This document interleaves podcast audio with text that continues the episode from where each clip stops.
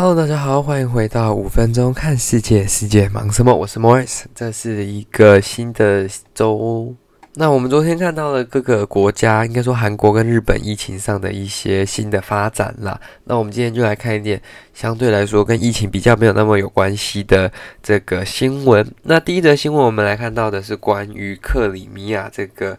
选举哈，那克里米亚呢？它是一个争议性的土地啦。克，嗯，在过去已经好几个 decade，从一九四七年就是英国离开这个印度之后，就一直有冲突的区域，因为他们并不属于印度，也不属于巴基斯坦，但是他们两个都认为说他们有拥有这块地，应该说他们照理来说目前应该属于印度，但是。他们又想要脱离印度，然后巴基斯坦又说哦，那是他们的，所以他们一直就有一些争议。那它就是有点像一个自治区啦。那基本上那里会有一个独立的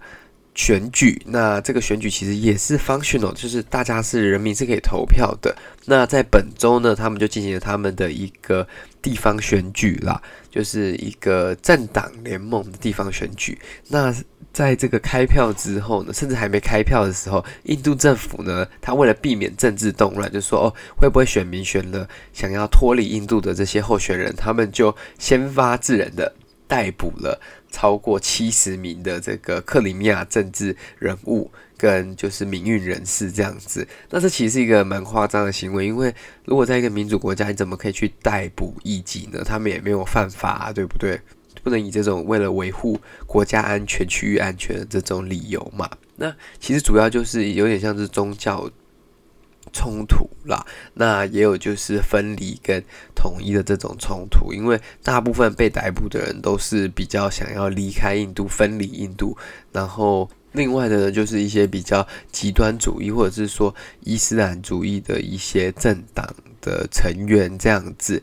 那其实印度跟巴基斯坦在过去呢，已经因为这个克里米亚这个区域打了超过两场战争，也有一直有一个持续性的冲突啦。那这个选举的意义呢，可以说他们不能接受说他们印度总理想要结束这个特殊地位、特殊区域的这个。认定与权利的，就是他们还是要有一个独立的自主自治权呐、啊。但是这好像目前来说是不太可能的一个状况嘛，因为印度的那个总理目的。现在也是蛮强硬的，他也是一个蛮坚持己见的人，他不太能接受说别人想怎样他就怎样，他就是认为说他要怎么样就怎么样。那他也想要在他的任内啦，大家有些人是说他想要在他的任内把克里米亚的这个 issue 解决掉，就是看有没有办法，如果有用软的方法可以解决掉，他就会用软的方法。那假如说不行的话，顶多可能就是再打一场战争。那可是印度目前可能面对到的问题。关于像中国已经够多了，那他有办法再开启另一个争端吗？那如果同时间两个争端对印度的整个国情会不会有什么样的影响？但在这个疫情当下，确定会是一个好的时间开始这样子的战争跟斗争吗？那其实政治斗争或者是这种就是非法的政治逮捕，在很多国家都出现过。那大部分呢，有一个很大部分就是在当初阿拉伯之春的时候，埃及啊，或者是突尼西亚啊，很多这种当初原本是集权统治阿拉伯国家，他们的反对党或者是他们的这些民运人士，都是受到非常大的压力跟政府监控，只要你一做出就是超越那条线的行为，你就可能会遭受到政府的逮捕，或者是有些更危险是，你不止遭受逮捕，你有可能会危害到你的人身生命安全这样子。那这个其实我们要很庆幸的说，我们目前生活在的环境是会允许我们去表达自己意见，你想讲什么就讲什么，只要你不要去侵犯到他人的权益就好。那我觉得这个是。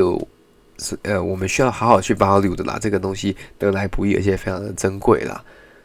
那今天的第二则新闻，我们要来看到的是关于这个俄罗斯的相关新闻。我们好像上礼拜有讲到俄罗斯啦，但是这礼拜讲到是比较不同方面的，是关于说俄罗斯的这个联邦安全局 FSB 呢，他们成功阻止了他们南部的一个区域有一个效忠于。那个 ISIS 的，就是伊斯兰国的组织所策划的恐怖攻击。那总共是逮捕了四个人。那他们是说，他们想要在这个达基斯坦共和国呢的首都引爆一颗炸弹，那再对这些内部的这些成员展开一些武装的攻击跟恐怖攻击。那他们说，他们有查到了很多的枪药弹炮啊，然后有还有跟国外策划者的内容的手机啦。那他们是说，他们在车臣共和国，就是 Chechen